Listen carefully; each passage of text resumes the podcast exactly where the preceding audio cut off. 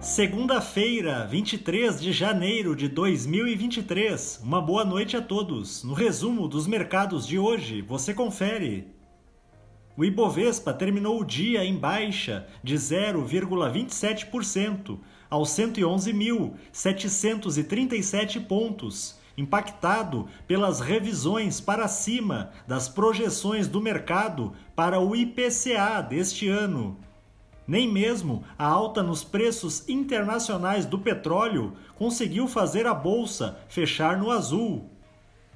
Na ponta positiva, as ações da Marfrig, em alta de 2,81%, avançaram com a informação de que o Ministério da Agricultura concedeu novas habilitações de plantas da companhia para a exportação de carne bovina em natura e produtos industrializados.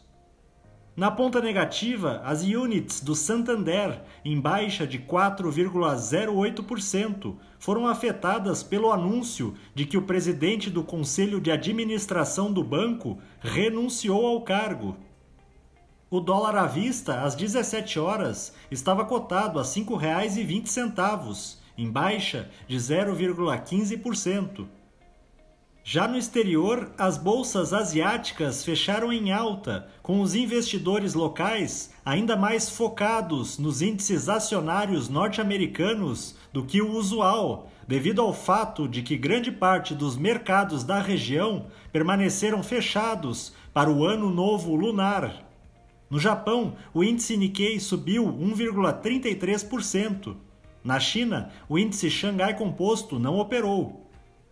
Os mercados na Europa encerraram em alta, na esteira do avanço do Índice de Confiança do Consumidor da União Europeia, em janeiro, segundo a leitura preliminar.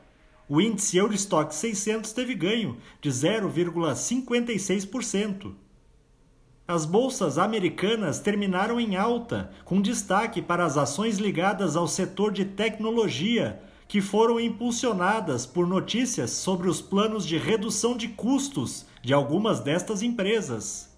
O Dow Jones subiu 0,76%, o Nasdaq teve alta de 2,01% e o S&P 500 avançou 1,19%. Somos do time de estratégia de investimentos do Banco do Brasil e diariamente estaremos aqui para passar o resumo dos mercados. Uma ótima noite a todos!